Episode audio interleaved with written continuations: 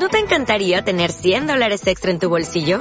Haz que un experto bilingüe de TurboTax declare tus impuestos para el 31 de marzo y obtén 100 dólares de vuelta al instante. Porque no importa cuáles hayan sido tus logros del año pasado, TurboTax hace que cuenten.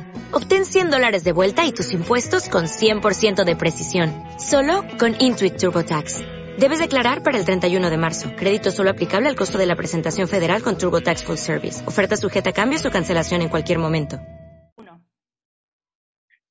Hola a todos, ¿qué tal? Un gusto poder saludarlos. Muchas gracias por acompañarnos en esta transmisión. Soy Lili Campos y el día de hoy me encuentro platicando con Dalia González. Ella es diseñadora gráfica y también es CEO de la empresa Racum Consultoría Empresarial y es mi amiga. Hola Dalia, ¿cómo estás? Hola Lili, bien, bien, ¿y tú? Muy bien también, gracias. Pues estamos listas para platicar el día de hoy y ver qué elementos podemos aportarle a la comunidad artística y asimismo a los escritores independientes, porque además de tu giro del diseño gráfico, también eres escritora, has estado incursionando en esta área, ya tienes varios libros publicados y pues al igual que yo es un tema de interés. Yo por mi parte tengo también algunos libros, unos en formato digital, otros impresos y precisamente de ahí surge esta idea de crear la charla para ver qué elementos podemos aportarle a la gente. ¿Cuáles son algunos de los libros que tú tienes ya publicados, Dalia, o que tengas en formato digital también? Bueno, ahorita nada más por el momento tengo dos en proceso de, del tercero. Eh, uno se llama El Jardín de Dinora y el otro se llama eh, ¿cómo se llamaba? me olvidó. ¿Cómo se llama? Libro. Ay, no, no, no. Traigo muchas cosas en la cabeza, perdóname. El de Jardín de Dinora está muy bueno, por cierto. Ah, muchas gracias. Sí, sí, aparte te lo publicó esta empresa, ¿cómo se llama? Porrua. Sí, Porrua, ciertamente. Exacto. ¿Y el otro cuál y es? el otro se llama Debajo. Ah, Debajo de la almohada. También, este, Porrua me echó la mano en estos dos títulos, eh, que la verdad, pues afortunadamente se me pudo dar así que publicar uno o dos años después publiqué el otro, y ambos con presentaciones en las librerías este, y una presentación en el Hotel Fiesta Americana. ¿Estos todavía los encuentra la gente en Porrúa o ya no? Sí, de hecho también incluso en Amazon. En Amazon, pero impresos, ¿verdad? O sea, el formato físico. Ambos. Puede ser tanto digital como, como impreso. Así que en las dos versiones hay, hay gustos para todo, vaya. Muy bien. Pues mira, el, en, en este año realmente no solo los escritores independientes hemos tenido algunos retos por delante, sino yo creo que en general la comunidad artística, la gente que se dedica al espectáculo y a las presentaciones. Entonces, ¿tú cómo has visto esta situación, el panorama también con referencia al coronavirus, por ejemplo, cómo se ha estado desarrollando, tienes algunas impresiones propias. Vamos empezando a hablar un poco acerca de eso para ver qué elementos de ahí podemos sacar que les sirva a la comunidad artística, que ciertamente han sido de las más impactadas de manera negativa con el COVID.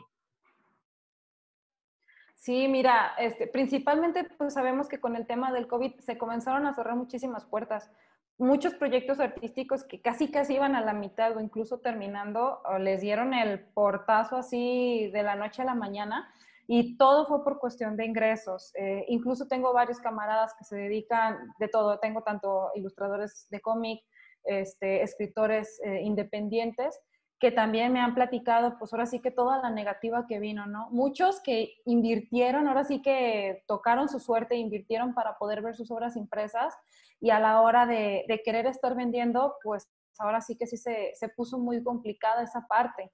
Entonces ahora sí que el, el, tema de ver monetariamente tu inversión de regreso, sí se volvió en extremo lenta, lenta o nula. Eh, sí, sí ha estado ahora sí que complicado, muy complicado, e incluso los apoyos económicos que empezaron de otras empresas para los mismos este, escritores y artistas independientes vinieron completamente hacia abajo. ¿Los quitaron? ¿Tienes conocimiento de eso? Sí, de algunos camaradas sí, exacto. Y antes de entrar ya a la entrevista como tal, a la plática, estábamos charlando tú y yo acerca de que ya el, el hecho de publicar un libro impreso es más como por, por un gusto que se da a uno mismo, a lo mejor como escritor, que porque realmente tengas una, bueno, hablo del común denominador, es decir, si no tienes una cantidad, por ejemplo, muy grande de, seguidores en redes sociales, que implicaría eso como un mayor alcance, ¿no? O sea, un potencial mercado más grande. Vamos a hablar de cualquier simple mortal que tenemos a lo mejor una cantidad pues razonable, pero no, no, no muy exponencial de seguidores. Es más un, gusto que, alguien se puede dar el autopublicarse un libro que realmente un negocio. Sí, exacto. Tú sabes que realmente estamos en esta vida para trascender y una de las maneras que tenemos como artistas para trascender es, es repartirle a, a, así que todas las personas nuestras obras, tanto escritas como pues ahora sí que ilustradas a mano pero realmente sí se ha vuelto un lujo el tema del arte y el tema de, escribir. Sí hay editoriales todavía que, por ejemplo, tú mandas tu manuscrito, te responden y ellos te dicen, ¿sabes qué? Tu libro es muy bueno, lo vamos a publicar sin que tengas que invertir nada. Pero así también existen muchísimas editoriales que a pesar de que tú mandas un manuscrito, tardan mucho tiempo en revisarlo y todavía te responden con un presupuesto muy caro. Entonces, sí, realmente ser un escritor independiente es, ahora sí que sí es una, buena cantidad económica.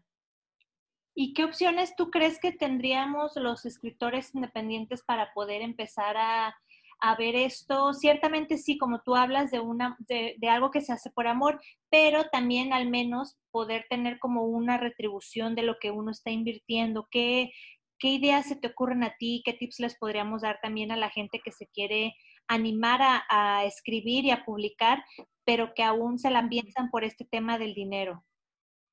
Fíjate que Amazon es una muy buena plataforma, la cual realmente no tienes que invertir para poder comenzar a vender tus, libros digitales, no, no hablando en cuestión impresa, sencillamente digitales. Amazon te paga por cuando alguien los empieza a leer y más porque, eh, por ejemplo, toda esta gente que tiene una cuenta en Amazon Prime eh, ofrecen todos los libros, ahora sí que a cero pesos, quien los quiera leer en Kindle, y cada vez que una persona los lea, a ti te pagan. Y no es una mala cantidad, creo que pagan entre 45 a 50 pesos. Yo también tengo los libros ahí en Amazon, ya los cargué después de, de, un cierto tiempo, porque yo me la pensaba, te voy a decir mi opinión de Amazon muy honesta. Ellos cobran un, a mí me parecía, o me sigue pareciendo, pues un poco alto lo que ellos cobran de, de su ganancia, es un 30%. No sé si sea el mismo sistema que el que estemos hablando tú y yo, pero te cobra como un 30% y a mí se me hacía altísimo. Pero bueno, dije, también hay que tomar en cuenta que, que la plataforma, pues es una plataforma amplia, muy amplia de distribución y que de alguna manera ciertamente no podemos ver simplemente a Amazon como, como la única plataforma, o sea, como el único canal más bien de distribución, porque entonces sí es como poner todos tus huevos en una sola canasta y yo pienso que por ahí sería. Pero al mismo tiempo también pues me pareció positivo la otra parte, ¿no? De decir, bueno, Amazon ya está bien consolidado, es una empresa de renombre, la gente sabe que lo que va a obtener ahí es tal cual, es, un producto de calidad, o sea, no va a ser como algo, no te van a admitir, por ejemplo, una publicación pirata, Fíjate que te ah, quiero abrir ahorita un espacio porque me acordé. Yo, antes de cargar mis libros ahí a Amazon, el libro de la India, yo encontré que alguien intentó cargarlo a Amazon, ¿eh? Otra persona que no fui, que evidentemente pues no era yo. Y estaba a nombre de Heriberto, no sé qué, pero no lo cargaron. No sé, no sé bien por qué razón no pudieron cargarlo. Intentaron, tuvieron la osadía de querer cargar el ebook, el, el libro digital ahí a la cuenta de Amazon y aparece el nombre de la persona, el título de la, del título del libro, pero nada más no hubo manera. No sé bien a qué se debió que no lo pudieron cargar, si a lo mejor la plataforma los, los bloqueó, a lo mejor porque no tienen algo que les acredite lo de derechos de autor, no lo sé, porque ese libro, o sea, lo tengo, pues todos los libros los tengo registrados en derechos de autor por cualquier cosa y me sorprendí mucho, no pensé la verdad que iba a ocurrir, pero bueno, sí, sí ocurrió eso y a mí me pareció pues positivo que no lo hayan podido cargar. No sé si tú has tenido alguna experiencia relacionada también con ese tema que se quieran piratear alguna de tus obras o no, o al momento no. Fíjate que yo creo que he sido muy afortunada, o dos cosas. Una, pues no soy tan reconocida en redes sociales, la verdad. Este, y no me ha tocado que ni tanto ilustraciones ni, ni escritos se los hayan querido robar. O quién sabe, ya lo hicieron y no me he dado cuenta. Esto podría ser. También está el caso de un conocido que tiene un libro impreso, creo que él fue por parte de un concurso de Jalisco y a él sí se lo piratearon porque a él lo estaban, su libro lo estaban dando gratis en un portal, se enojó muchísimo y dijo que los iba a demandar y no sé qué tanto. sí. estaba en, en, formato de ebook, de PDF, y no sé cómo dio con esa página que encontró y estaba pero indignadísimo porque el libro ni siquiera lo, lo vendían, lo regalaban. Y, y, bueno, ya creo que sí contactó un abogado, al final de cuentas no sé cómo procedió. Entonces, fíjate, el tema de, de la de la piratería es otro ingrediente más que se suma a este hecho de que se reducen los espacios, de que se vuelve la publicación ya un tema más de un, de un gusto o lujo personal que de realmente una retribución. Pareciera ser que hay mucha adversidad.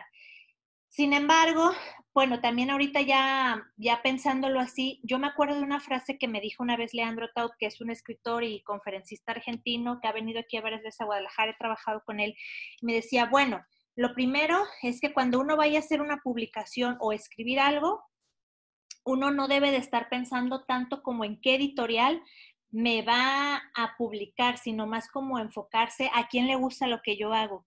Es decir, del montón de cosas que uno pueda hacer, la visión del mundo que uno tiene, la afinidad, pues eso es lo que la gente va a seguir. O sea, ese, es el tipo de cosas que va a jalarte a un mercado o que efectivamente va a rechazar, ¿no? O sea, por ejemplo, si yo hablo del tarot, que es el último libro que tengo, pues a la gente que ni sea, que, que sea con una visión diferente o que no le gusten esas cosas va a decir, yo no compraría un libro de eso, pero a la gente que le guste va a decir, no, pues no me importa tanto que sea una autopublicación, no me voy por la, no me voy por la editorial, me voy por el contenido, que eso es algo valiosísimo, ese es como uno de los puntos más fuertes que tiene el arte independiente, que la fuerza no se la dan a la, a la maquinaria de la editorial, que es la distribución y todo eso sino se la dan más netamente al artista. Lo mismo sucede con los que hacen música, la gente que se, que se dedica a hacer música, pues pasa algo similar, porque también luego las disqueras son las que se llevaban un montón de, de ganancias o los condicionaban a... Esa es otra, las, las disqueras o las... Bueno, ya me podrás contar un poquito más tú las editoriales puede ser que te, amolden a un cierto estereotipo, ¿no? O sea, tú tienes que escribir de esto porque es lo que se vende. Sí, exactamente. Fíjate que la verdad muchas, muchas plataformas han venido a beneficiarnos en muchos aspectos. Spotify es otra, la verdad. Ha permitido también que muchos, así que compositores independientes empiecen a darse a conocer. Igual tengo conocidos que empezaron como DJs y ahorita ya empezaron a subir ahí cierto, un álbum, por ejemplo, o algunos sencillos, incluso hasta covers he visto que han conseguido subir, no sé cómo, porque según yo ese también es un tema de, derechos de autor. Entonces, este, está interesante, la verdad, la manera en cómo nos han facilitado estas redes sociales a, a nosotros. Darnos a conocer un poquito más porque yo me he dado cuenta, por ejemplo, en mis libros que casi en México no me leen, me leen más en Europa. Ah, y eso se me hace sorprendente porque digo, no manches. sí, porque pues uno dice, oye, pues soy de México, yo esperaría que, que, más, que más gente mexicana pues me estuviera leyendo. Es, algo que a mí me, me gusta mucho apoyar y es como una ideología que, que, yo imagino mucho en toda la gente, ¿no? Que estamos tratando de consumir más mexicano, estamos tratando de entre nosotros apoyarnos más en esa parte. Una de las cosas muy interesantes que me ha tocado ver en, muchas páginas de Facebook es que tienen ya ahora sí que, por ejemplo, conjunto de artistas mexicanos y solamente aceptan a personas mexicanas a compartir su arte. Y es algo muy interesante, la verdad. Yo creo que como compatriotas es una cosa que no podemos dejar de lado y que debemos de seguir ahora sí que apoyando. Si te interesa mucho un tema, hay que buscar este, escritores, hay que buscar artistas que se dediquen exclusivamente a ese tema, pero que sean mexicanos, porque en serio tienen temas, bueno, mejor dicho, puntos de vista muy interesantes. Y no es que no existan, porque muchos dicen, bueno, me ha tocado escuchar, oye, es que nadie apoya el cómic mexicano, el cómic mexicano es horrible, pero realmente empiezas a investigar y empiezas a encontrar artistas increíbles de cómic mexicano. Y son artistas que han trabajado en proyectos que nadie los ha escuchado, pero ya cuando los empiezas a investigar, ahí están. Solamente es, ahora sí que investigar, es buscar un poquito más y sí es, sí es complicada esa parte porque incluso yo creo que la gente está acostumbrada a buscar lo de siempre, ¿no? Compañías gigantes que se dediquen a estos aspectos. En, el tema de cómics, pues los dos más grandes yo creo, ¿no? DC Comics y Marvel, que yo creo que son los que mantienen casi todos de, de cajón pero no han buscado ahora sí que editoriales que se dediquen a, a la parte del cómic mexicano y son muy buenos, la verdad me ha tocado comprar varios, este, varios cómics, me gusta mucho comprar cómics independientes y son buenísimos. Y luego te das cuenta que nada más tienen un tomo porque no consiguieron el efectivo para poder sacar el segundo. Y son cómics que tienen una continuación. Entonces, eso es lo interesante de apoyar ahora sí que, que a este rubro vaya. Ciertamente. Dalia, quiero hacerte un comentario antes de que continuemos. Escucha la voz de una persona, un, hombre muy fuerte. No sé si alcanzas a escucharla. Si podemos, si podemos, no sé si puedas mm, ¿cómo se dice? Acomodar la computadora o el audio para que no se escuche tan fuerte. ¿O quieres que escuches aquí?